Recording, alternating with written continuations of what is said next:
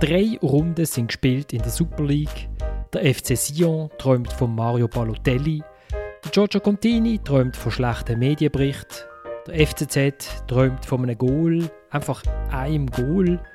Und wir fragen uns, warum ist der FC Sitten eigentlich der einzige Schweizer Club, der regelmäßig mit echten Stars verhandelt?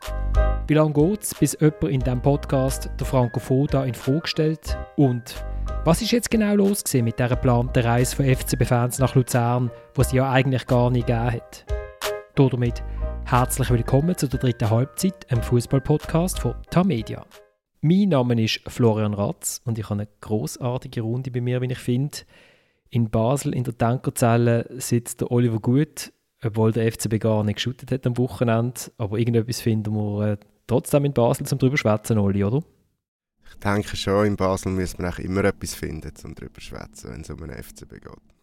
Dann sitzt in der Restaurantmeile von Zürich der Thomas Schifferle, der auf der Terrasse rausgezügelt ist, weil er äh, Besuch von der Putzfrau erwartet demnächst. Thomas, ähm, aber du bist nicht im Restaurant, oder? Man hört es nur im Hintergrund. Man hört es nur und es hat, äh, für die, die es interessiert hat, also gerade um die Ecke drei Italiener. Und schließlich sitzt im Wallis der Samuel Burgener. Samuel, du bist am Wochenende beim besten 0 zu 0 gesehen, was es an diesem Wochenende gab zwischen Sion und Servet, oder? Ja, das war ein, ein fantastisches 0-0 äh, und damit starten wir doch gerade in die Sendung rein. Und äh, ich würde eigentlich gern mit etwas starten, wo, wo noch gar nicht stattgefunden hat und vielleicht auch nie wird stattfinden, aber wo, wo man einfach darüber kann schreiben Stunden und Tage lang. Der Mario Balotelli, kommt er jetzt ins Wallis oder nicht? Jetzt muss aber ich etwas dazu sagen, oder was? Vermutlich, ja, weil also, ich, ich kenne jetzt nur jemanden, der bei einer Zeitung äh, schafft, wo, wo der äh, Super Mario, und zwar der Computer Super Mario von Nintendo vorne auf der Front gehabt Eben mit der Frage, kommt er oder kommt er nicht. Das war eine sehr schöne Front. Gewesen. Genau. Ähm, ja, die Front, äh, da wird doch eine oder andere Rückmeldung bekommen. Also, das ist sehr gefreut und ich finde die Frontseite, ich hoffe, du kannst irgendwie noch äh, der Leserschaft mitschicken. Ich schicke ähm, sie in unseren Newsletter, wo es übrigens wieder gibt. Ähm, wir haben aber immer noch schwerste technische Probleme, beziehungsweise ich bin einfach in der Ferien gesehen, wo die Umschulung gekommen ist. Also, aber ich verschicke wieder, wer sich will einschreiben, florian.ratz.tamedia.ch. Genau, sorry Samuel. Wunderbar. Und die Front mit dem Super Mario da vorne drauf, äh, habe ich sehr sinnbildlich gefunden, weil es ja bei dem Balotelli-Transfer jetzt tatsächlich um das geht, wo der Sport meiner Meinung nach soll bieten, und zwar Unterhaltung und dass man das Thema Balotelli jetzt auch nicht so wahnsinnig ernst soll, muss und kann nehmen. Ähm, ob er tatsächlich kommt, darüber habe ich mit dem Christian Constantin äh, eine Weile lang geredet. Und das Gespräch ist dann mehr so gegangen in die Richtung, äh, wie es damals war bei, bei ehemaligen äh, Transfers von, von grossen Spielern wie Gattuso oder Frédéric Merieux oder Olivier Monterubio ähm, oder noch früher andere Spieler, wo der Christian Constantin ja tatsächlich immer wieder grosse Spieler hat können in die Provinz locken. Ähm, das ist im Hoch anzurechnen. Äh, Ob es jetzt mal klappt, ist völlig offen, selbstverständlich. Aber ich meine, um Gottes Willen, äh, Mario Balotelli, wenn er irgendwo in der Türkei in der Provinz kann spielen kann, dann kann er äh, in der Schweiz in der Provinz spielen. Und ja, falls das klappt, wäre es natürlich ein Coup für den Christian Constantin. Also was der Christian Constantin ja immer gerne erzählt, ist mit welchen Tricks, also die Leute jeweils äh, irgendwie anbekommt. Also irgendwie, ich weiß nicht, äh, Raclette essen und nebendran singt irgendwie noch der Andrea Bocelli oder, äh, oder weiß nicht, ein ja. Alpenflug oder ich weiß nicht, was er da alles schon, was hat er denn bei Mario Balotelli schon gemacht? Ähm, es ist ja so, und ich habe das auch angesprochen, was sind die geheimen Tricks, also dass er schafft, ähm, immer wieder die Spieler zu kriegen.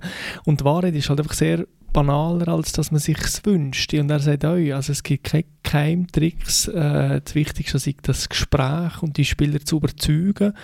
Und man darf halt nicht unterschätzen, dass es in der Schweiz doch der ein oder andere Vorteil gibt. Also die äh, Sicherheit, die man da hat, die, die äh, ja, die Sauberkeit, die Ordnung, wenn man in der Schweiz lebt, die äh, Erreichbarkeit von ganz Europa, ähm, Schulsystem, eben ein Sion-Spieler wohnt vielleicht in Montreux und kann das Kind auf die internationale Schule schicken, die Umgebung, die tatsächlich ihre Vorzüge hat. Und dass das halt äh, bei Spielern schon noch etwas ausmacht, gerade bei Spielern, die schon relativ viel Geld verdient haben. Und jemand, der in der Kategorie Balotelli oder Gattuso das ganze Leben lang schon Millionen Salär gestrichen haben, die gehen jetzt vielleicht nicht unbedingt auf Saudi-Arabien wo sie irgendwo in einer geschlossenen Blase leben und merken, so hat der Constantin gesagt, dass halt kein Geld von der Welt die da empfundene Langweilig kann kompensieren Und ich glaube, das ist schon äh, ein Punkt, wo man dann vergisst und man müsste die Arbeit von Christian Constantin gar nicht äh, überinterpretieren. Schlussendlich geht es darum, die Spieler zu fragen, hartnäckig zu sein, finanziell etwas zu bieten, vielleicht das oder andere Zuckerli mit einem hey, Heliflug regelmäßig auf Mailand oder Zürich und dann braucht man noch ein bisschen Glück, dann braucht es vielleicht noch eine Konstellation, wie jetzt beim Balotelli, wo ein Kind ja in Italien lebt und eins in Zürich, ähm, wenn ich das richtig im Kopf habe, wo ja tatsächlich noch so ein bisschen interessant könnte sein. Ähm, ja. Aber ich, ich, wenn ich schnell dazwischen gehe, Samuel, ich äh, glaube, Sauberkeit und Pünktlichkeit, das sind sicher die Sachen, wo man den Balotelli kann überzeugen damit, dass er in die Schweiz kommt. Genau, bisschen Struktur für eine Strukturlose. ja, ja. Ich finde es ja, ja. einfach noch gut, dass Adana also Provinz ist, hat ja nur 2,2 Millionen Einwohner. Das Provinzstädtli. okay, gut. Äh, Zürich zentrierte Sicht. Ja, ja aber äh, wenn, wenn ein Kind in Zürich lebt, Thomas, warum kommt so einer nicht zum FCZ? Ah, du fragst mich Sachen. Erstens weiss ich nicht, dass, der, dass ein Kind in Zürich hat. Ich hoffe, der Balotelli selber wüsste es. Ähm, ich glaube, der FCZ ist ja so super aufgestellt mit Stürmern, die Goal schiessen, da brauchst du den Balotelli nicht mehr. Wo, wo will jetzt auch mit dem? Wo will jetzt auch einen Stürmer anstellen, der Goal schiesst? Aber, aber das Faszinierende ist schon, Olli, oder? Also, dass Sions immer wieder schafft, irgendwie Spieler zu holen, wo man auch außerhalb irgendwie vom, vom Epizentrum Bern, Basel, Zürich kennt, oder? Wo, wo ein bisschen größeren Namen haben als irgendwie Häberli oder äh, Wölfli. Ähm, es ist schon noch interessant. Also rein von der, von der Wirkungsmacht vom Clubnamen müsste ja eigentlich Basel das sein, wo so Spieler anzieht. Wo kurzzeitig übrigens auch mal das Gerücht war, dass sie am Balotelli dran sind. Ähm, ich vermute jetzt aber nicht, dass er am Schluss auf Basel kommt. Ähm, ja, Sion macht, oder der Christian Constantin macht das gern und gut. Jetzt ist die Frage, ob es immer ein guter Entscheid ist. Äh, bei einem Gattuso zum Beispiel kann man jetzt glaub, länger diskutieren, ob sich das am Schluss gelohnt hat oder nicht, dass der Show-Effekt da ist, dass die Aufmerksamkeit da ist und dass die Komponente wichtig ist. Da gebe ich Samuel sicher recht. Valon Berami war auch noch so ein Beispiel im Übrigen. Ist auch nicht wirklich aufgegangen, der Transfer. Jetzt beim Balotelli, wenn ich schaue, ich glaube 18 Goal äh, in der türkischen Super League, wenn ich es vorher richtig gesehen habe, äh, wird 32, ich glaube am 12. August, also demnächst, aber das ist jetzt noch kein biblisches Alter. Ich glaube, Gattuso ist dann doch einiges älter, ist sicher etwa zwei Jahre älter gewesen, als er gekommen ist ähm, dann kann ich mir auch vorstellen, dass das sportlich ein guter Transfer wäre, wenn das klappt. Und es ist, glaube ich, schon so, wie der Samuel sagt. Also, ich glaube, die Sauberkeit oder so, das ist vielleicht dem Herrn Balotelli weniger wichtig. Aber ähm, er bekommt in, in, in einem sicheren Land ein gutes Salär. Ich glaube, wenn er das in Anderlecht 100'000 mehr bekommt, würde er vielleicht gleich auf Anderlecht gehen, wenn er steuerlich berechnet hat, wo das am Schluss mehr bleibt. Die Steuern sind sicher auch nicht das Schlechteste, wenn es um die Schweiz geht. Entschuldigung, das sind doch einfach äh, Werbegags vom, vom, vom lieben Christian Constantin äh, ohne irgendwelche Nachhaltigkeit. Also ein Balotelli, das wird, das wird, das ist jetzt meine Prognose, das wird scheitern, wie das gescheitert ist mit dem Gattuso, wie das gescheitert ist mit dem, mit dem Berami. Also die Prognose wage Ja, äh, die Prognose, Thomas, zeigt vor allem eben, dass wie der, Komplex, äh, der FC Sion zu komplex ist für dich und darum möchte ich das sehr gerne erklären. Der FC Sion hat ja seine Stärke immer aus der konstanten Unruhe uns gezogen, aus dem permanenten äh, diffusen, aus dem äh, irgendwie immer ein bisschen komischen und ähm, da bringt so Spieler halt wieder äh, über Monate eine latente früher in der Club und daraus zieht der Club dann meistens etwas. Es ist ja noch lustig, dass die meisten oder viele von diesen Spielern relativ erfolgreich sind. Also der äh, Gattuso war eine der besten Saison, gewesen, bis dann in der Rückrunde leider alles auseinander ist aber der Start ist sehr gut gewesen, mit fünf Siegen in Folge und so, volles Turbio. Äh, Olivier Monterrubio hat der Cup gewonnen, 2-0-9. Der Frédéric Merieux hat Sion zum Meister gemacht im 97. Ähm, die haben schon gewisse Wirkung gehabt. Diofanis Gekas hat Sion ins Achtelfinale der Europa League geschossen. Also es, hat schon, es ist natürlich sehr punktuell, aber der FC Sion funktioniert ja sehr mit punktuellen Stromstößen, gerade auch was die ganzen Cup-Finale und so betrifft.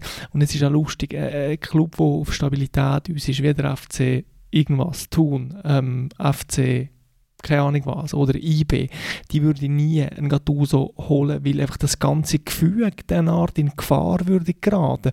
Aber der Christian Constantin versucht, über das, dass er das Gefühl eine Art durcheinander bringt, jetzt wie mit einem Spieler wie Balotelli, halt irgendwo eine punktuelle zu ziehen, vielleicht nochmal einen Göpsieg zu erringen, monatelange Aufmerksamkeit zu haben und so der Club in den Schlagzeilen zu halten. Und das ist eigentlich das einzige Konzept hinter dem.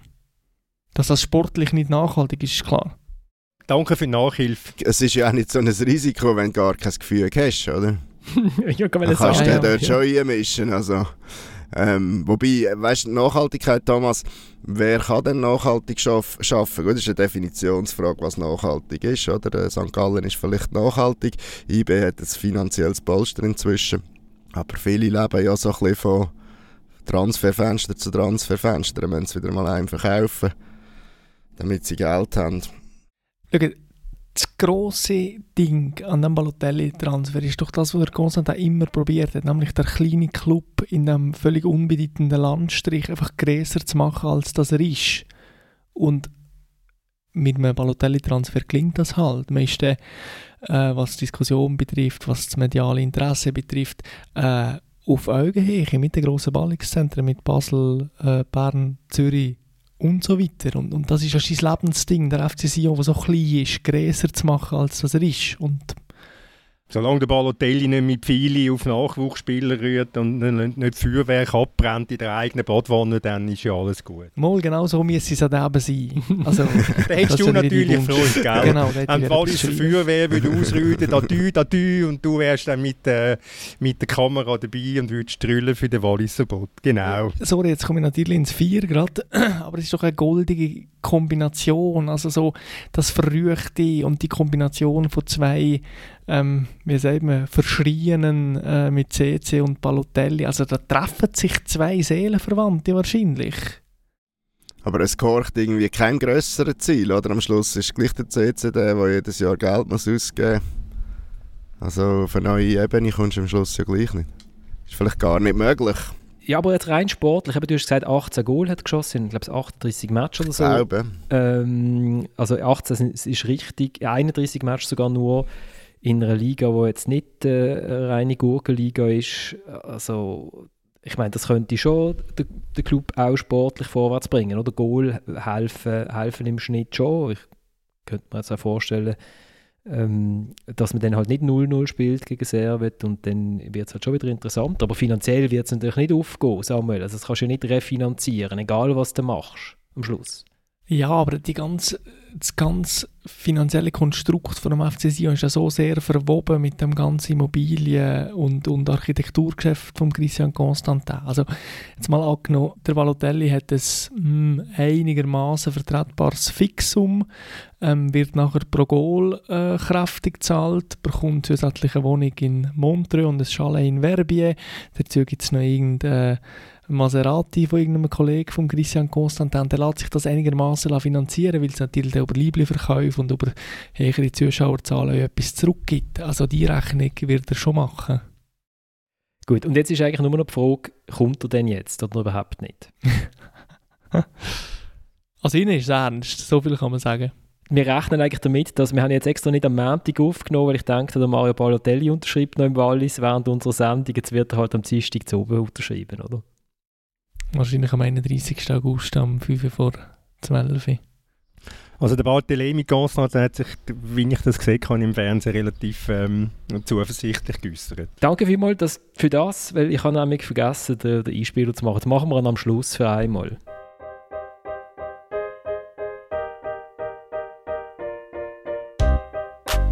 Balotelli ist klar, ich, ich will ihm und äh, die Präsi auch. Ist klar für uns, es ist eine Priorität, weil wir, wir, wir wissen, mit ihm wir können machen einen eine Qualitätssprung. Es ist eine, eine Weltstar in Fußball und er hat einen Vertrag von zwei, zwei mehr Jahre in Türkei. So es ist klar, wir müssen wir müssen arbeiten für, für finden die beste Wege, die beste Weg für alles und die, ja, die alles muss, wir müssen finden eine Balance für mit alles. Der Barthélemy Constantin. Ja. Absolut großartig, wie er seine Funktion trennt äh, von seinen privaten Verflechtungen mit dem Präsi. Also er nennt seinen Vater Präsi. genau, das wollte ich auch sagen. Genau. Er sagt nicht, mein Papi will auch, sondern genau, der Präsi. Ja. Das ist mir auch sofort aufgefallen. Sehr schön. Äh, damit lassen wir doch äh, äh, die Familie Constantin mit, mit Mario Balotelli verhandeln und gehen. Wohin gehen wir? Zum amtierenden Meister noch. Wobei dort kommt irgendwie immer ein bisschen das Gleiche, aber gehen wir mal. Das ist wie letzte Saison, einfach umgekehrt. genau.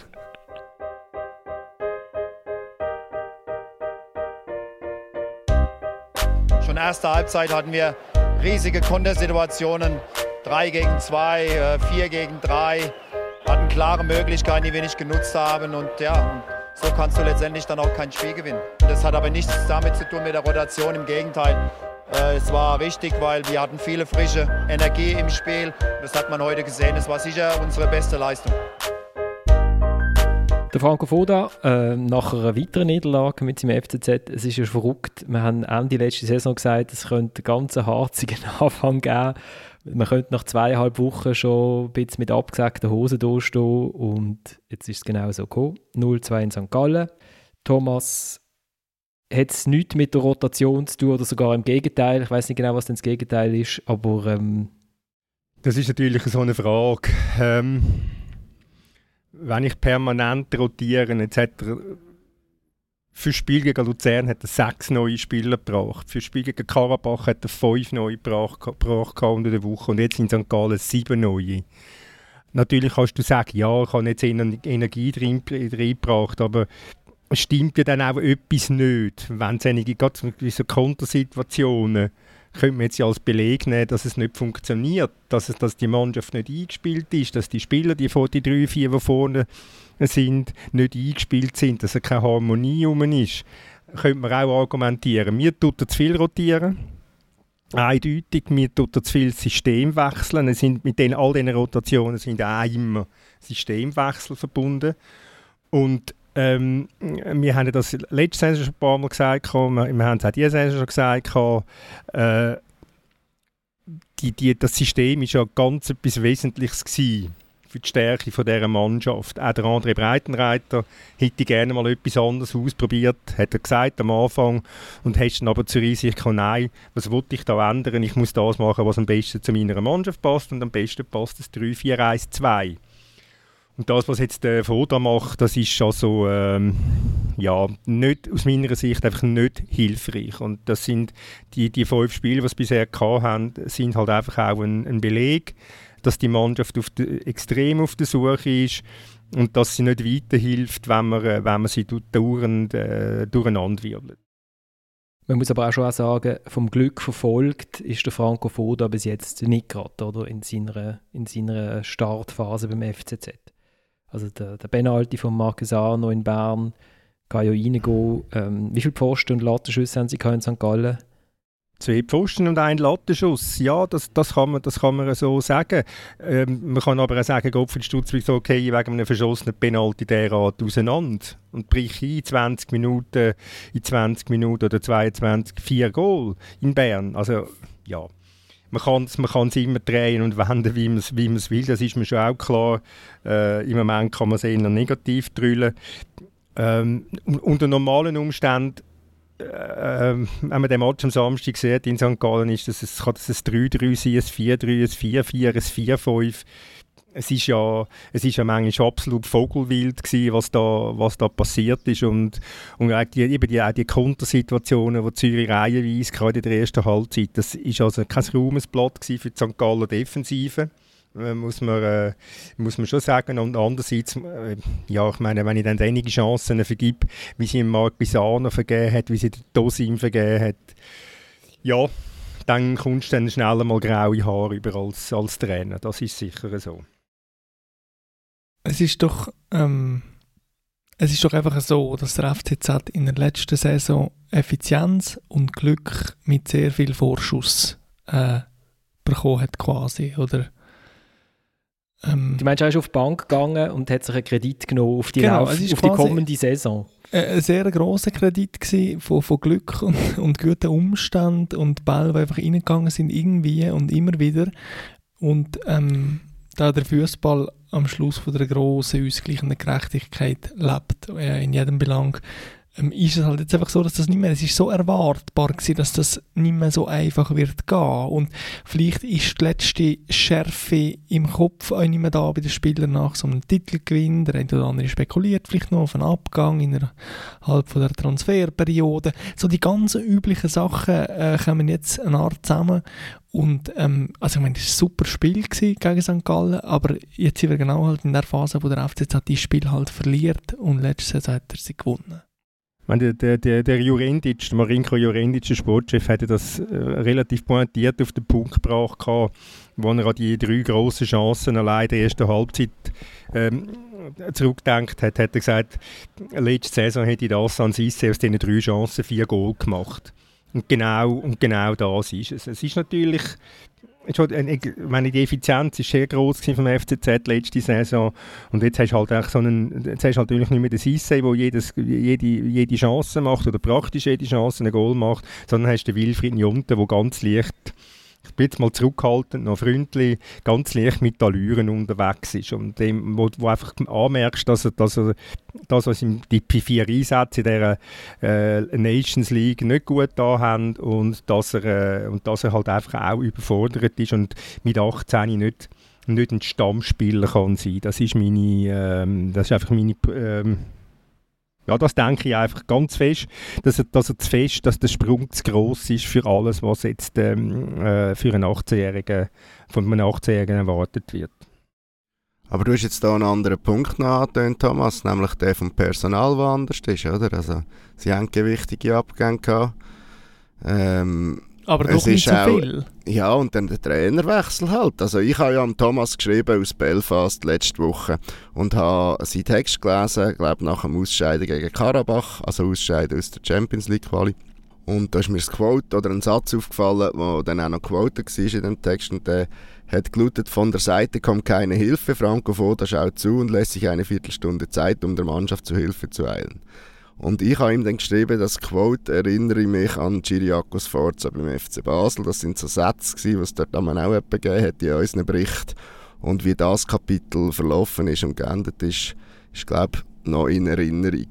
Und ich bin ein bisschen verschrocken ab dem Satz und habe dann schon das Gefühl gehabt, ob echt der Franco Foda der richtige Mann für einen FCZ ist. Ich weiß es nicht. Uh.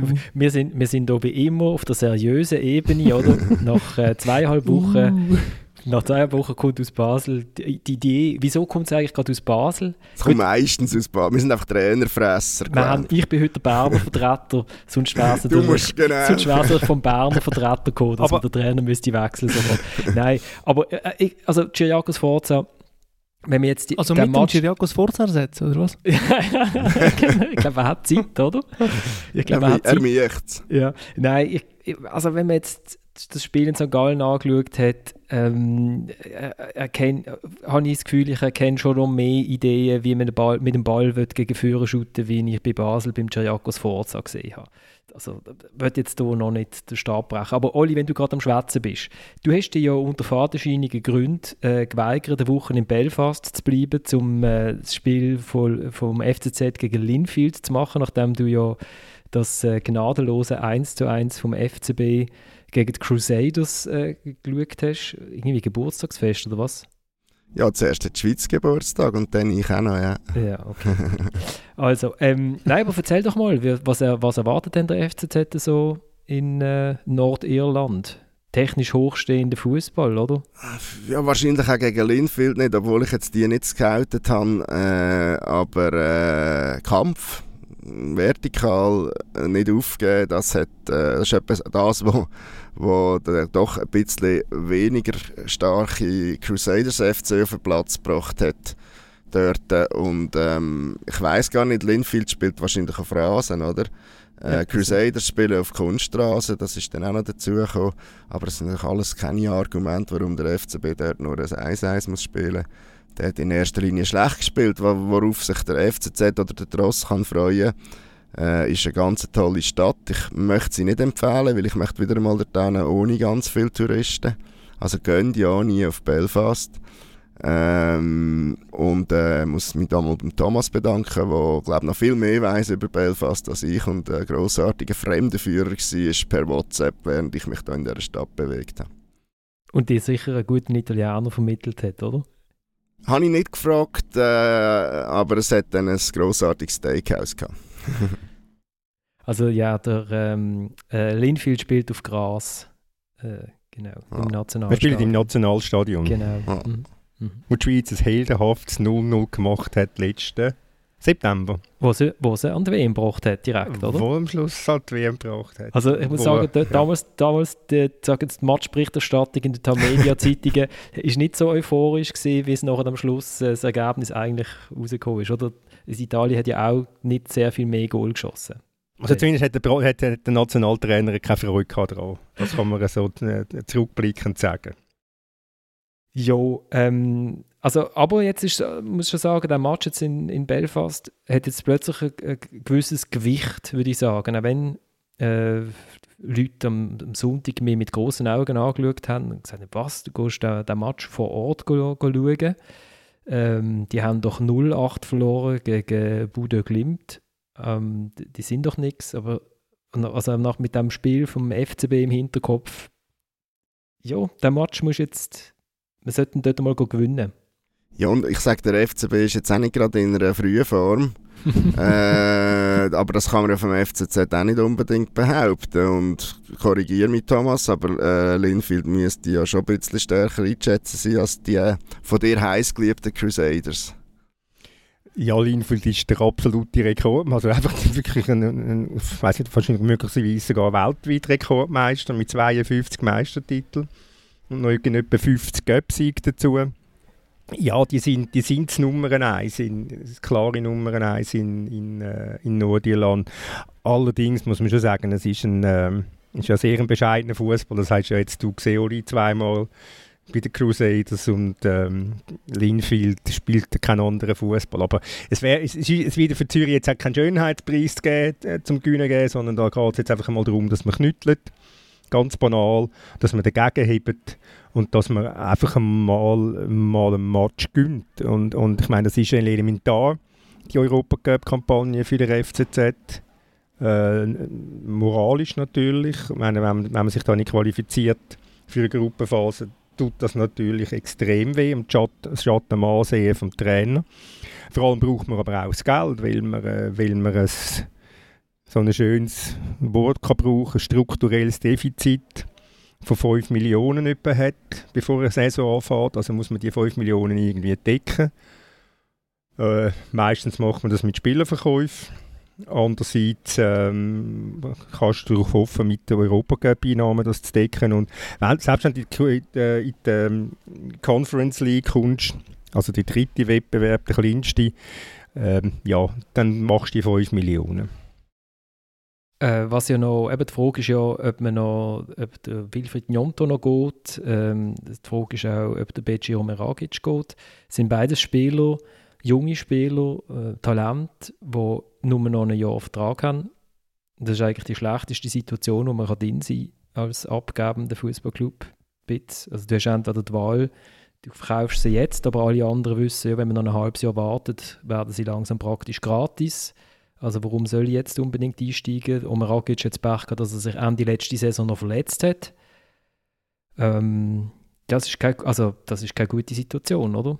Nein, das ist, das ist überhaupt keine gute Situation. Ich meine, wer und welcher Club ist jetzt, was haben wir jetzt? Jetzt haben wir schon August. Äh, wer, wer, zahlt jetzt noch irgendwie gegen 10 Millionen für den, für den Junto? Ich meine, es ist eh ein, für mich ein Fantasiepreis, aber ja, lassen wir das. Äh, ist dem Präsident sein gutes Recht, das äh, zu wünschen und zu fordern. Äh, ich glaube auch, dass der, ich bin ja auch am Jurendi seiner Meinung, wo das differenziert sieht. Er sagt, dem Junte würde ein Jahr in der Schweiz sicher noch gut tun. Ich würde sagen, es täte ihm vielleicht zwei Jahre gut. Und der Ragic dagegen, der ist, der ist bereit für, für das Ausland. Also, wenn einer von diesen zwei jetzt ein Angebot könnte noch überkommen, dann ist es höchstens ist es der Roman Rakic, das ist meine Prognose. Äh, allerdings, eben, was, du sagst, Florian, ich meine, du, kannst, du wartest jetzt noch ein halbes Jahr und dann äh, kannst, du einen Spieler, kannst du einen Spieler verpflichten, wo du dann nicht mehr musst zahlen führen Was auch noch passiert ist, ist, ähm, der FCZ hat noch einen Stürmer verpflichtet, der Donis Aftijai, ähm, der von Hartberg kommt aus Österreich. Dort in äh, einem Match doppelt so viel Goal, also nein, doppelt so viel, stimmt ja gar nicht, zwei Goal geschossen hat. also einfach gleich viel wie der FCZ in fünf Matches bis jetzt, oder? Nein. Äh, der FCZ hat schon vier, aber sie, sind nicht so wichtig, sie sind nicht so wichtig Sie, sind, sie haben am Schluss nichts gebracht, genau. Äh, und er, und da, da, das ist ja schon so ein bisschen, wenn man dann so auf Transferstrategie schaut, es ist jetzt schon der erste, also ich bin jetzt fies, das ist jetzt so äh, der erste Verzweiflungsakt, ähm, finde ich. Nicht, weil sie einen Stürmer gekauft haben, weil sie bis jetzt kein Goal geschossen haben. Ich finde, das ist, das ist noch nicht. Aber warum kommt er? Er hat unter dem Franco Foda bei Sturm Graz geschüttet. Freut sich total, dass er jetzt wieder mit seinem alten Trainer kann, kann spielen kann. Und das ist schon also der erste Trainertransfer.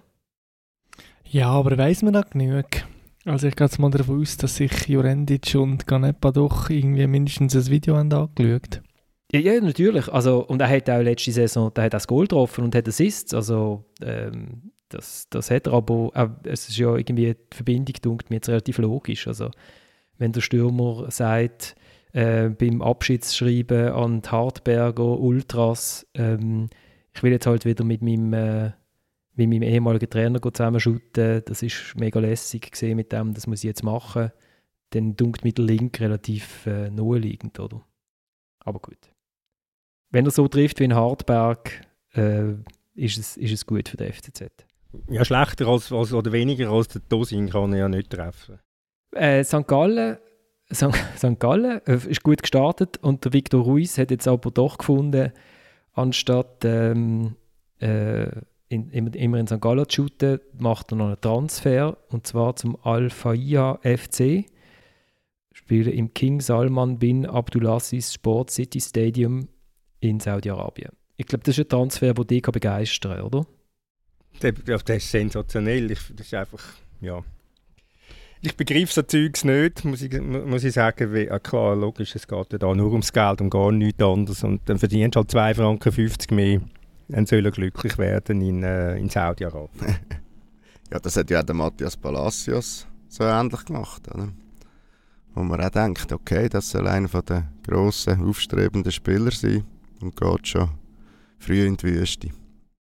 Ja, es ist ja, das ist aber wieder bei der zürichzentristischen Sicht. Ich meine, man kennt ja die, der Beweggrund erscheint ja relativ logisch, aber man kennt ja die Hintergründe nicht. Äh, keine Ahnung, familiär bedingt, äh, wie sind die gestellt. Ja, aber geht natürlich wegen der Familie auf Saudi-Arabien, das ist klar. aber er geht, er geht äh, auf Saudi-Arabien für zu verdienen und sich wahrscheinlich langfristig eine Art äh, Sicherheit zu sichern. Um das geht es doch, und das zu vertiefeln. Also, wenn jetzt mir irgendwie ein Angebot käme, für ein Millionensalär ein Jahr in eine saudi-arabische Zeitung zu arbeiten, müsste ich mir das überlegen. Angebot an samuel.burgener.weissboot.ch Saudi-Arabien, Punkt, irgendetwas. Nein, aber, aber äh, der Samuel hat so Unrecht nicht, weißt du, Thomas, weil äh, ein Punkt ist natürlich schon ein bisschen anders. Gut, wir äh, können auch irgendwie beim Rasenmähen die Finger verlieren und nachher nicht mehr schreiben. Aber äh, Fußballer, ob er jetzt jünger oder älter ist, äh, hat vielleicht nicht so viele Alternativen zum sonst mal Geld verdienen, weiß es nicht, je nachdem und äh, hat keine Gewissheit, dass er das zehn Jahre macht und dass er seinen Weg macht und warum soll er dann nicht einmal zuerst sage jetzt sehr, sehr viel Geld verhältnismäßig holen, für eine gewisse Sicherheit zu erlangen. Ich sage nicht, ich, weißt, wir müssten mal in der Situation sein, das wird bei uns, glaube ich, nicht mehr passieren. Gell? Mir ist, doch das, mir ist doch das so lange breit, ich kann doch von mir aus Nordkorea shooten. Ähm, das, Problem, das Problem ist doch immer, wenn es heisst, er hat, nur, hat nur noch zwei Jahre und dann muss er viel, viel Geld verdienen, damit er nachher, kann, damit er nachher was kann machen kann er nichts mehr machen muss, oder was? Er kann ja ganz normal einfach weiter arbeiten. Er kann einen Job, irgendeinen Job übernehmen, in, in, in einen Beruf gehen. Er kann sich auch vielleicht ein bisschen vorher schon ein bisschen vorbereiten auf das, was nachher ist, wenn man nicht Millionen verdient hat, wie die guten, wie die grossen Fußballer, wo es nicht darauf ankommt. Da kann man sich vorbereiten auf das, was nachher kommt. Und das machen die Fußballer viel zu wenig. Und darum kommt immer der Spruch, ja, ich muss doch so viel können mitnehmen, wie nur geht. Wie wenn nachher ab 35 bis 65 nicht mehr könntest arbeiten Ja, ja, Thomas, aber also, äh, es gibt ja schon noch irgendwie Umstände. Der äh, Victor Ruiz ist Spanier und äh, für junge Leute in Spanien ähm, Berufswelt jetzt nicht so wahnsinnig einfach, äh, etc. etc. Ähm, also er wird sich sicher auch Gedanken machen und vielleicht, dass er jetzt auf mindestens ein Jahr auf Saudi-Arabien geht, ähm, ist ja vielleicht eher noch ein Indiz dafür, dass er sich Gedanken um seine Zukunft macht. Und seien wir mal ehrlich, also korrigieren mich, aber wie viel verdient ein Ruiz bei St. Gallen? 15'000? Weniger? Keine Ahnung, das ist, nicht, das, ist, äh, das ist mir auch relativ egal. Ich kann sagen nochmal, der, der, der kann ja machen, was er will. Ich finde es interessant, dass ähm, zum, zum nochmal amix, wenn wir ja, wir reden ja hier mit Begeisterung und Leidenschaft über unsere Super Superliga und einfach zum mal schnell zum Einordnen, wo steht die eigentlich so auf einer weltweiten Rangliste? Oder? Einfach so. Und sie ist offensichtlich deutlich hinter der saudi-arabischen Meisterschaft. Und der kasachischen. Und der zweiten Bundesliga. Ja, und der kasachischen, genau. Mit Nordirland sind wir souverän. da können wir mitheben. Da können wir mitheben. Souverän oben drüber, oder? Ja. Dass man ja auch wieder nicht zu laut darf sagen, dass die lieben Profis von den Crusaders, also ich glaube mit Ausnahme von zwei, Thomas, du weißt es besser, ich glaube alle noch einen Beruf nachgehen. Gehen einige gehen noch einen Beruf nach, zumindest Teilzeit. Ich glaube zwei Profis, habe ich gehört, haben sie. Ich, ich glaube, es geht ihnen vor allem darum, dass sie für nach der Karriere etwas haben, wo sie können genau. einsteigen können. Einer hat schon der, der, der, wo, wo, wo gegen Brunos, Mac, Brunos Magpies entscheidende Goal geschossen hat, oder eins von der Goal geschossen hat im Rückspiel, der hat ein Fenster und eine, Fenster, eine Fensterfabrik. Alles gut. Der weiß wenigstens, was er macht nach dem Fußball. Gut. Ähm, dann gehen wir zu denen, die noch geshootet haben. Ähm, wolltest du zuerst noch schnell etwas zu Vinti sagen, nachher Thomas? Oder, oder, äh, oder lassen, wir, lassen wir Vinti? Vinti Nein, man kann, man, kann schon noch, man kann schon noch zwei Sätze dazu, dazu sagen. Ich meine, es würde es würde möglicherweise nicht schaden, einen Goalie zu haben, wenn man äh, möchte mal einen Match gewinnen äh, Ich meine, viel schlechtere Leistung als das, was der Josef Puckai in sind 20 Minuten und diesen drei Goal vom 1-0 zum 1-3 geliefert hat, muss man also auch zuerst anbringen. Beim ersten Goal kommt er raus, wo er drin bleiben beim zweiten, wo er soll kommen, bleibt er drin und beim dritten bringt es also doch fertig, den Ecken aufzumachen, dass der Botani also das Gefühl hatte, äh, wo bin ich jetzt? Und ist dann, äh, ja, nein, das, das, so geht es natürlich, so natürlich nicht. Und äh, du, hast jetzt, du hast jetzt gesehen, wie, äh, ja, wie schnell die Mannschaft jetzt mal an, an Grenzen gekommen ist. Sie ist in St. Gallen an Grenzen gekommen, wo, wo, wo St. Gallen Tempo-Fußball gespielt hat. Und jetzt ist jetzt gegen Lugano an Grenzen gekommen, äh, wo sehr effizient war und wo die Geschenke ausgenutzt hat und in der zweiten Halbzeit ähm, einfach seinen Stiefel oben gespielt hat und ohne, irgend, ohne irgendeinen Aufwand. Und wenn es halt heiß war, hätte es nicht mal mehr müssen duschen, die Luganesi, weil sie so keine Anstrengung haben müssen leisten Und dann machen sie gleich noch ein 4-1 durch einen, gross, durch einen, durch einen Handspenalty. Also es ist, es ist ein ziemlicher, Lern, ein ziemlicher Lernprozess, den der, der Aufsteiger da durchmacht. Samuel, der, der andere Goal, der, der nicht shootet bei Winterthur, ist der Timothy Fayulu. Und wenn man, ich hatte Josef Puckay bei dem 1-1, also das ist wirklich, sind meine Gedanken gesehen nach dem 1-1 gegen den FCB, nach dem Heroischen, äh, habe ich gedacht, okay, man hat gesagt, man hat zwei Goalie, man schaut mal, wer verhebt und wer verhebt nicht. Man st stellt Josef Puckay im ersten Mal in, ins Goal und nach dem Match hättest du wechseln Weil man hat schon in diesem Match gesehen, dass jede Flanke also äh, Zitterspiel wird sein, äh, dass irgendwie seine Positionierung im Raum nicht funktioniert und da hätten jetzt trotzdem shooten und jetzt ja, also es ist irgendwie, dass, dass er bei Flanken Problem hat, ist, ist äh, finde ich, hat man von Anfang an können sehen. Und der Fayulu was, ja, was ja quasi Voraussetzung ist, für den Super League Goalie zu spielen. Da, dass man bei Flanken nicht gut ist. Wie, wie ist denn so mit dem Heinz Lindner so? Kann man 0-0 schuten? Ja, komm, sage nachher etwas dazu. Aber nein, der Fall bei Wind ist ja tatsächlich interessant, aber also, die Antwort ist wahrscheinlich sehr pragmatisch. Vor sechs Tagen hat man den Vertrag verlängert mit dem Pukai. Wenn ich es richtig im Kopf habe, Tommy, korrigiere mich. Und gleichzeitig haben wir mit dem Fayulu einen Goalie, der noch ausgelehnt ist. Und warum soll man dem Fayulu jetzt ein Jahr lang Spielpraxis geben, dass er dafür vielleicht im nächsten Jahr ähm, bei Sion im Goal steht, da würde ich jetzt tatsächlich als äh, Clubverantwortliche und sogar als Trainer mindestens ein Weile an dem Bukai festhalten. Das gibt ja perspektivisch einfach Sinn. Ähm, ich kann nur noch zum Fayulu sagen, dass ich das einen sehr guten Goalie finde, äh, noch relativ jung, ähm, aber sehr athletisch, sehr schnell, sehr flink. Ähm, ja, aber aber, ja, also du, du, kannst, man kann es so sehen wie du, Samuel. Andererseits äh, ist mir doch jetzt als FC Winterthur relativ egal, was in einem Jahr ist. Ich, wenn ich einen guten Goalie habe, dann lasse ich doch den spielen. Oder wenn einfach ein Goalie von diesen zwei besser ist, dann lasse ich den besser spielen. Ob jetzt der mir gehört oder ob er noch ausgelehnt ist. Äh, ich, bin, ich bin, wenn ich den Faiulo so von der letzten Saison im Kopf habe, bin ich, bin ich überrascht über die Aussage von Bruno Berner äh, dass, er, dass er zwei gleichwertige Goalie hat und dann sehe ich bisher den, den Bukai. Dann müsste ich sagen, dann hat der, der Fayulu rechts tief im Training gezeigt bis jetzt. Hm? Ja, also wahrscheinlich wird er ja seine Möglichkeit bald mal kriegen. Es wäre wär möglicherweise ratsam, ja. Wobei bei Goalie muss man immer sagen, Goalie können sich ja mit wahnsinnig. Also, wenn man vom, von der Qualität von einem Goalie überzeugt ist und sagt, das ist ein junger Goalie, der hat Qualität, muss man, muss man halt irgendwie auch durch Spiel durchgehen, wo man das Gefühl hat, oh, oh, oh, oh das, das sieht gar nicht gut aus. Ich habe ich ha immer im Kopf durch, und jetzt komme ich mit Namen, der ehemalige spanische Nationalgoalie, Real Madrid-Ikone, Iker Casillas. Iker Casillas. Wo der, ich bin schon so alt, dass ich mich noch mal erinnere, wo der als junger Goalie bei Real ins Goal gestellt worden ist. Und der hat auch an Flanken vorbeigelenkt und man hat ihn irgendwie schon gevierteilt in, in Madrid und, und verbrennt und gesagt, er kann ja gar nichts und so. Und am Schluss hat er doch eine relativ solide Karriere angelegt, oder? Also so, kann, man so, kann man so sagen.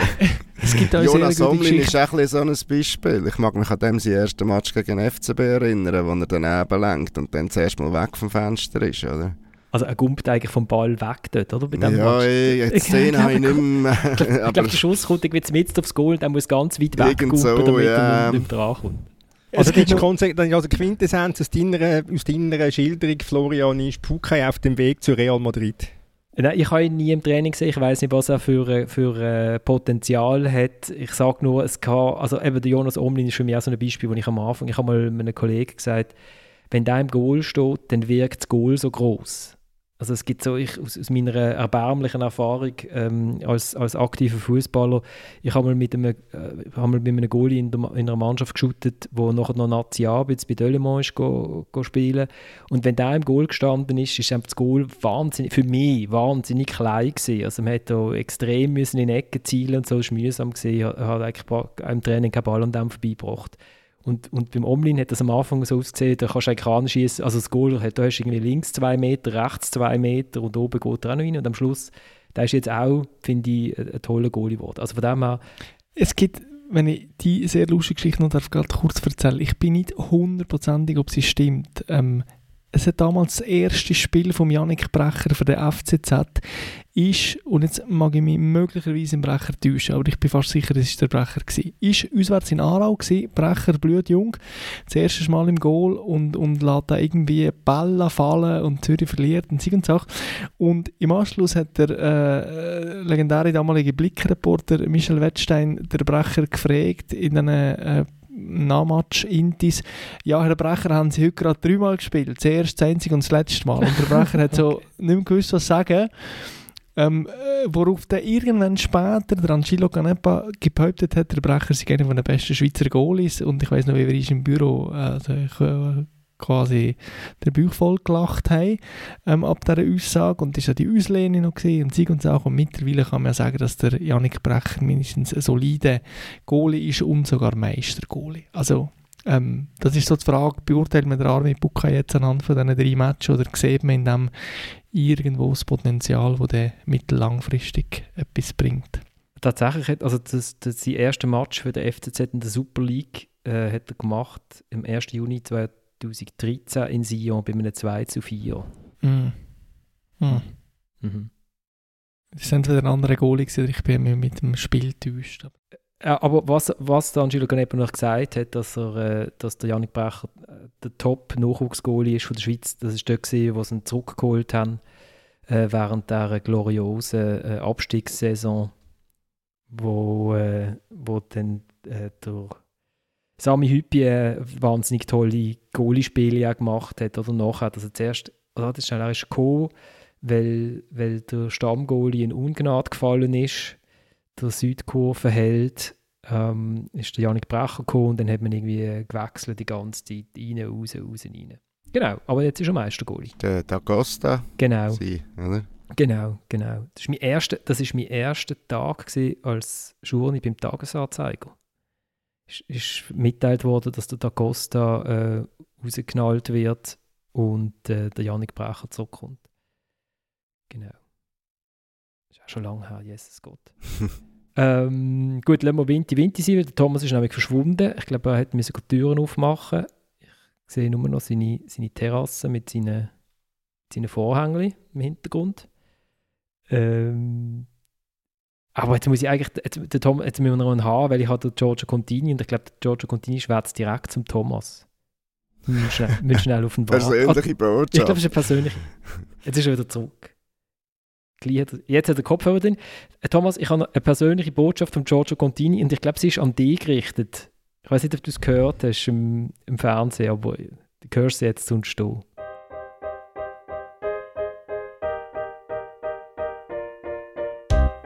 Gehört doch ein bisschen zum Fußball, dass äh, Nichtwissen äh, eigentlich äh, den Fußball zum Teil regiert, weil äh, ich habe gesagt, es hat äh, der letzten Woche niemand äh, gesehen, wie wir trainiert haben, was wir gemacht haben. Es ist vieles geschrieben worden, äh, weil natürlich in der Teppichetage das eine oder andere passiert ist. Aber äh, ich bin immer äh, sehr fokussiert auf meine Arbeit und ich weiß, was ich kann mit meinen Jungs. Und deswegen habe ich halt gesagt, es ist schon gut, dass wir sehr schlecht in der Presse dastehen. Und umso schöner ist, dass die Jungs den Fokus behalten und können arbeiten können. Das ist der GZ-Trainer, Giorgio Contini nach dem 1-1 von seinen Grasshoppers bei den Young Boys. Ich immer noch ein, ein der besten Matches Euro europaweit von von den Namen her, oder? Irgendwie Abkürzung, vier Buchstaben nur und Grasshopper und irgendwas. Genau, und äh, Giorgio Contini hat ja, äh, nutzt ja die, die Gelegenheit, äh, schnippelt sich irgendwie jeden schlechten Artikel aus und klebt irgendwie an die Türen. Wobei es wird, es wird schon langsam enger. Nach dem Match hat er erzählt, er habe nach dem Lugano-Match einen Tessiner Podcast gelost, wo die, wo die gesagt haben, jedes Spiel immer nur so defensiv und dabei haben sie beim ersten Goal 13 Pässe hintereinander gehabt. Das ist also überhaupt nicht defensiv. Also es geht vielleicht langsam die negative Presse aus. Ja, ich hoffe, ich habe, ein bisschen mehr Motivationstrick auf Lager, wieder ähm, vielleicht mal die eine oder andere kritische Prognosen oder kritische Bemerkung in einer, in einer Zeitung oder in einer Radiosendung. Also auf Tour denke ich nicht, dass das ein Erfolgsmittel kann sein Aber, also, wenn man den Match gesehen hat, äh, ist jetzt nicht so gesehen, dass GC irgendwie IB ausgekügelt hat, groß, aber Sie sind relativ solidarisch für eine Mannschaft, die auf elf, auf elf Positionen gefühlt 25 Nationen hat. Ja, ich meine, sie haben, sie haben auch ein gewisses Glück gehabt. Verschossene Penalty. Der Camaro hat doch eine grossartige Leistung gehabt. Mit, was sind das, anderthalb Meter gewesen, maximal? Maximal, etwa, etwa sieben Meter am Goal vorbeigeschossen. Das muss man auch zuerst, das muss man auch zuerst schaffen. Also ähm, eben, ein bisschen Glück haben sie gehabt, GC. Aber es ist ja schön, ist ja gut, wenn sie zufrieden sind und glücklich sind mit ihrer, mit ihrer, ihrer Trutzburg in Niederhasli. Alles gut. Für die Liga ist es noch gut, habe ich gefunden, hat IB am Schluss das Goal nicht noch gemacht, oder Oli? Das glaube ich auch. Wir haben schon äh, in der, auf der Reise auf Belfast fabuliert, was wäre, wenn äh, IB wie wir angenommen haben, den Match gewinnt und nachher im direkten Duell mit dem FCB eine Woche später auch noch sollte der FCB schlagen. Gut, der Match ist immerhin zu Basel. Aber ähm, dann wäre es, glaube dann hat es der FCB glaub, fertig gebrockt, ich glaube 10 Punkte Rückstand zu haben nach vier Runden. vier Runden. Also, und so in der allgemeinen, wenn es um Spannung geht und so, hat man wahrscheinlich dann schon wieder sehr früh gesagt, dass da nicht mehr viel geht, wenn es um, oder das Titelvergabe eigentlich schon geklärt ist, trotz aller Mathematik. Ähm, und von dort her denke ich auch, dass das gut ist, ändert aber auch nicht daran, dass die Liga, für die Liga und für die Spannung auch gut wäre, wenn der FCB IB würde schlagen, wenn sie dann aufeinandertreffen. Aber es ist nicht so, Ori, auch, wenn jetzt äh, IB gestern am Samstag gewonnen hätte und äh, Basel gegen IB am Sonntag verlieren, das Meisterschaft wäre dann noch nicht entschieden, oder? Oder habe ich da irgendetwas Nein, umgekehrt nicht. Nein, nein, nein, nein, von dem gehen wir nicht aus. Und eben der FCB, wie bereits gesagt, ist jetzt noch nicht gerade in einer überragenden Frühform. Äh, hat, glaube ich, der beste Match, würde ich sagen, gegen Serve gemacht, eindeutig. Noch vor sich, oder? Und hoffentlich noch vor sich, muss man sagen. Also jetzt nicht irgendwie mit dem Fan, nicht, dass der Fan würde da aus mir schwätzen, aber irgendwie, also nur, nur, nur, nur so wie in Nordirland sollte es dann aber schon nicht aussehen, ja. Aber der FCB ist so ein bisschen wie unser Podcast. Wir sollten ja unsere beste Sendung auch noch vor uns haben, hoffentlich, oder? Samuel? Äh, noch nicht in Hochform. Nein, es ist auch noch früh. Es ist auch noch früh in der Saison. Saison. Genau. Nein, aber es ist schon interessant. Also, das habe ich gestern auch gedacht, wo, wo äh, IB das Goal, aus welchen Gründen auch immer und mit welchen äußerischen äh, Kräften da noch mitgespielt haben, nicht getroffen hat.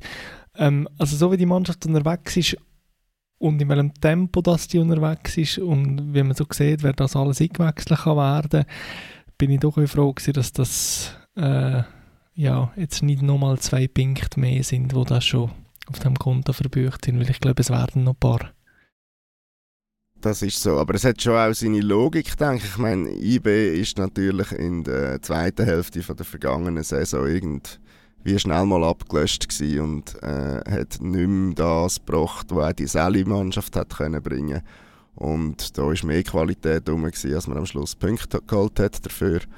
Und von dem ist ja immer noch einiges da, plus äh, die Transfer, die sie gemacht haben plus ein Trainer, der halt auch einiges erfahrener ist, als er es noch war damals beim FC Basel. Und vor allem hat er dort natürlich bei IB erfahrene Leute um sich herum, also dass das schnell funktioniert und Punkte bringt oder Sieg bringt, scheint, dürfte wahrscheinlich niemand überraschen. Und bei Basel ist es halt ein anders. Da ist jetzt wieder eine halbe Mannschaft schon bald neu da war vorher nicht das ganz grosse Gefüge da gewesen. Das ist die letzte Transferphase im Januar ist echt für nichts gewesen, wenn man schaut, was aus diesen Spielern geworden ist oder wo die heute stehen oder schon nicht mehr stehen oder wieder gegangen sind. Ja, da ist glaube noch viel mehr, was muss wachsen. Was ich bei IB interessant finde, ist, dass der Raphael Vicky auf die Raute setzt im, im Mittelfeld. Das ist eine Christian Gross Gedenkaufstellung fast. Oder so hat der FCB äh, mal die Liga niedergewalzt.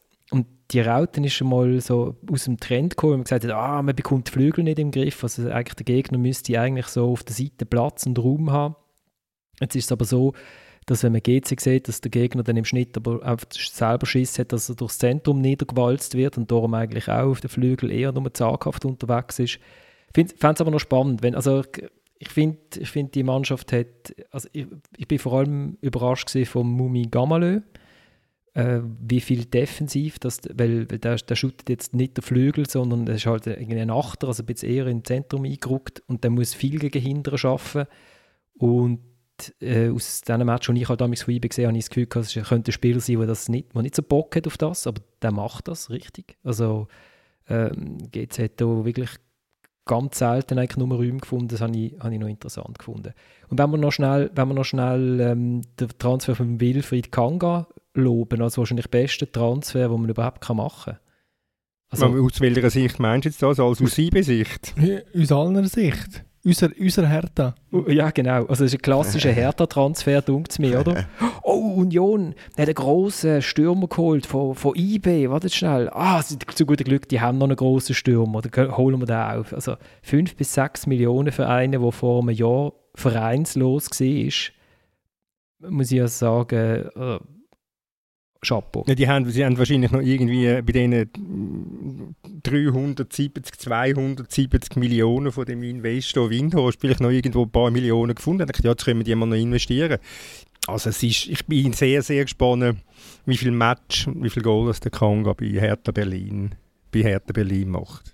Aber IB ja, sehr, also wirkt sehr, schon sehr, sehr, sehr solid, sehr hart und halt, und halt in diesem System können sie irgendwie dunkt mir die Wucht näher in den reinbringen, als sie das letzte Saison hatten, wo sie immer irgendwie vor dem Strafraum stecken geblieben sind. Sind wir, sind wir gespannt. Und GC spielt das aus, dass sie halt wirklich tatsächlich ähm, ein eingespieltes Team haben. Man weiß gar nicht in dieser Liga, dass es das kann geben über, über eine Saisonpause aus. Also außer vorne, aber dort sind sie ja schon letzte Saison jetzt nicht wahnsinnig überzeugend gesehen. Ähm, ist das halt defensiv verhebt das einigermaßen, auch wenn irgendwie der äh, ähm, Ayumu Seko immer wieder mal so ein bisschen interessante äh, Entscheidungen drin hat. Aber das hat ja, weil in der Verteidigung in der Schweiz hat das nicht Spieler mit interessanten Entscheidungen. Gut, ähm, Oli, willst du noch schnell etwas sagen über den, nicht, ähm, der, der, der Ausflug der FCB-Fans nach Luzern, der nicht stattgefunden hat? Ja, ich glaube, grundsätzlich ist man froh, ist, äh, hat der nicht stattgefunden, auch wenn... Äh, müsstest du noch schnell sagen, müsstest noch schnell sagen. Also Luzern gegen Basel hat nicht stattgefunden. Nachdem Luzern gegen GC genau. nicht stattgefunden hat, weil es keinen Rasen im Stadion hatte und in der ganzen Liga von zehn Clubs nur noch vier ein Stadion gehabt, wo man shooten konnte. Also in Sion mhm. hat man irgendein Festival gehabt. In Zürich haben die Toten Hosen gespielt, wo mit zwei Clubs out sind. In St. Gallen haben wir, glaube ich, auch im, am Rasen umeinander gewerkelt und in Basel hat man scheinst irgendwie die Handwerker im, sonst im Stadion gehabt. Genau. So, und dann ist, ist in der dritten Runde Luzern gegen Basel ausgefallen, weil man blöderweise erst nach der Spielplangestaltung festgestellt hat, dass die Luzerner Polizei am 31. Juli lieber an der Bundesfeier ist als an einem, einem Fußballmatch. Und die baselstädtische Polizei auch lieber an der inoffiziellen Bundesfeier ist als am Spiel FCB gegen Luzern. So. Genau, so ist das. Und äh, ähm, die Basler Fans, oder ich sage jetzt die Bewegung Muttenzer Kurve und, und diesen Zugewandten. Ähm, hat reisen oder hat angekündigt, dass sie reisen gefunden machen Bundesfeier in Luzern. Es ist auch klar warum, nämlich um der Polizei zu zeigen, hey, es bringt gar nichts, ihr müsst halt die Match gleich durchführen, weil sonst müsst ihr euch gleich parat halten, wir können dann gleich die ein ärgern, diesen Aufwand bescheren etc. Und am Samstag haben sie dann das aber abblasen. Die haben gesagt, dass sie also nicht abblasen, sondern es von Anfang an ein Fake war. Ähm, eben um die Sicherheitskräfte vor, vor der Hand auf Trab zu halten.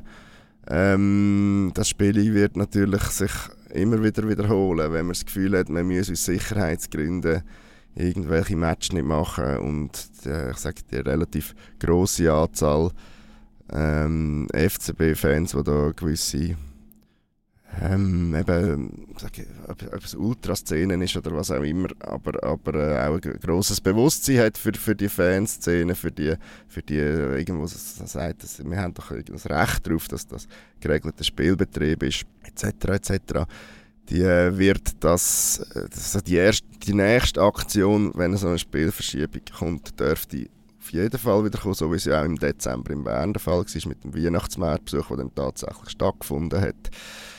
Ja, irgend... freut, euch, freut euch auf, die Super, auf den Supermodus mit Playoff und kurzfristig ja. angesetzten Spielen, sage ich da nur. Ja, dann wird es dann auch nicht einfacher. Es ist natürlich bei jedem Mal, wo man so etwas macht, wird die Hemmschwelle kleiner. Und das finde ich in der Diskussion noch wichtig. Also die Hemmschwelle für was? Die Spiele einfach zu verschieben. Ja. Mhm. Mhm. Also irgendwann kannst du sagen, okay, irgendwie in Basel ist noch, weiss nicht was, irgendwie ein Schulküchenverkauf und dann brechen wir das Spiel oder verschieben das Spiel. Es die, die so finden in Basel, das ist in Basel immer ein grosses, weil in Basel ist sonst relativ wenig los. Wir sind ja Provinz, also eigentlich, eigentlich eigentlich müsste der Mario Balotelli nach Basel holen, von Provinz zu Provinz.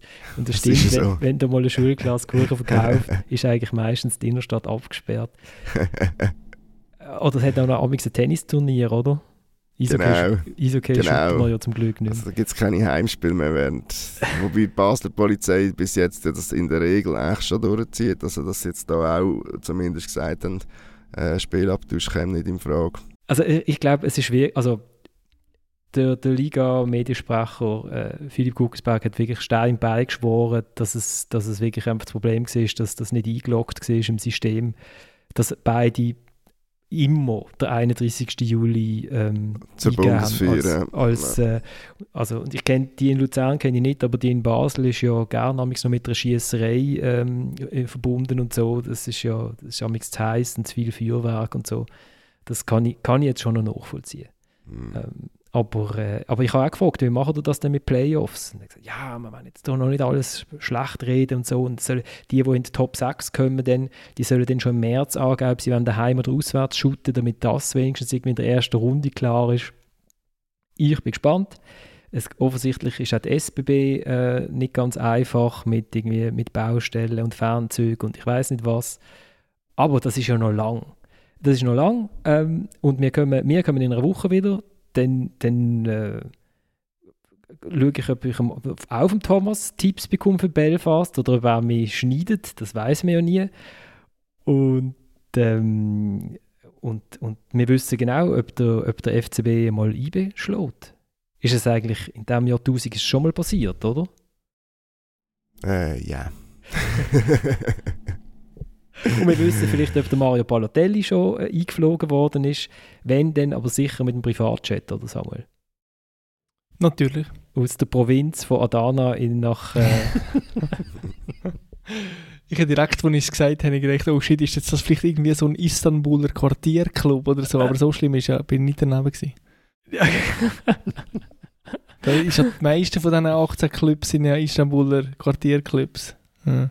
Also ich glaube, Adana war, war glaub's, ich könnte mir vorstellen, eine Reise wert, habe ich das Gefühl. Ähm, bin, ich bin noch nie, dort ganz so weit rechts bin ich nie gesehen, aber äh, viel Geschichte, viel Geschichte, viele alte Steine in der Gegend und so. Der Thomas winkt ab. Genau, und wir steigen aus, diesmal nicht mit Musik, sondern der Samuel Burgener hat in dieser Woche etwas ähm, zur Diskussion äh, von kultureller Aneignung geschrieben im Walliser Boot und auf Walliser Deutsch und ich bin fast verreckt, als ich es gelesen habe. Und ich äh, würde ihn bitten, das jetzt auf Walliser Deutsch ähm, ähm, deklamieren. Es ist fast, es ist fast wie ein Gedicht, habe ich das Gefühl. Ja, du musst vielleicht den Kontext noch Es geht, genauer es geht erwähnen, um, oder ist das für alle klar es geht, du, du erklärst es ja eigentlich im Text auch. Also wenn man Walliser Deutsch versteht, äh, aber es, geht, es geht um das abgebrochene Konzert in der Lorraine, äh, um, um Rasta, aber eigentlich geht es um oh, das, das ist das Thema, oder? Genau, und es geht darum, wie wir im Wallis das Ganze sehen, die Diskussion um kulturelle Aneignung. Genau, im, im Zentrum vom Wallis. Wenn ich das jetzt das lustig finde, wenn ich jetzt das lustig finde, was du geschrieben hast, Samuel, ich, habe es zweimal müssen lesen, bis ich es verstanden habe, weil das ja wirklich reines Walliser Deutsch ist. Ist denn das auch kulturelle Aneignung von mir? Ja, es ist ja, die Diskussion ist ja kompliziert, das werden wir nachher sehen. ja, es ist quasi mein erster Auftritt als Pedro Lenz der Armen. Das war ja quasi so mein Lebensziel. Gewesen. Ja, ich freue mich sehr. Du hast mich das auch noch mit einem Jingle Elite oder soll ich jetzt einfach lesen? Du, ich, du kannst einfach lesen. Ich habe den Jingle noch, ich habe den Jingle noch, noch drin, aber ich glaube, es braucht es eigentlich nicht. Also ich sage, der Spannungsbogen ist, hat jetzt erreicht seinen Höhepunkt. Los. Außerdem kulturelle Aneignung. In diesem Tag haben die Bären wieder einen Hürkamers gehabt. Ein paar alternative Beine haben ein Konzert gegeben und zumal sie das Konzert abbrechen, weil eines von diesen Beinen Rastalucken und ein afrikanisches Kleid getragen und Reggae-Musik gespielt hat. Ein paar Gäste haben sich wegen dem nicht mehr wohl gefühlt, hat es von den Organisatoren geheissen. Um was geht es in der Geschichte? Es geht um den Begriff der kulturellen Aneignung, also um die Übernahme von Kulturelementen von benachteiligten Minderheiten. Auf Deutsch, wenn du kein Afrikaner bist, dann tue nicht, als wärst du einer. Jetzt kann man natürlich sagen, dass das alles völlig daneben ist und dass die Verbotskultur von der Linken absurde Ausmaße angenommen hat. Aber seien wir mal ehrlich, wenn hier so miteinander in einem Musikfest bist und es mal siehst, so ein verdammtes Hürengrüezi, das nach drei Bier ein Lied vom Hans Rödi lallt, dann gehst du doch auch über und gibst mir ein paar auf die Schnur an, oder? Danke vielmals, Samuel. Und, und es gibt tatsächlich Leute, die dank dir gelernt haben, dass dir uns Grüezi sagen. Genau. Unsere Beine sind eben die Beine, das haben aber nicht alle gewusst. Also die Berner und Bernerinnen sind die Beine. Gut, ich danke euch vielmals fürs Zuhören. Wir kommen in einer Woche wieder. Bis dann. Ciao zusammen.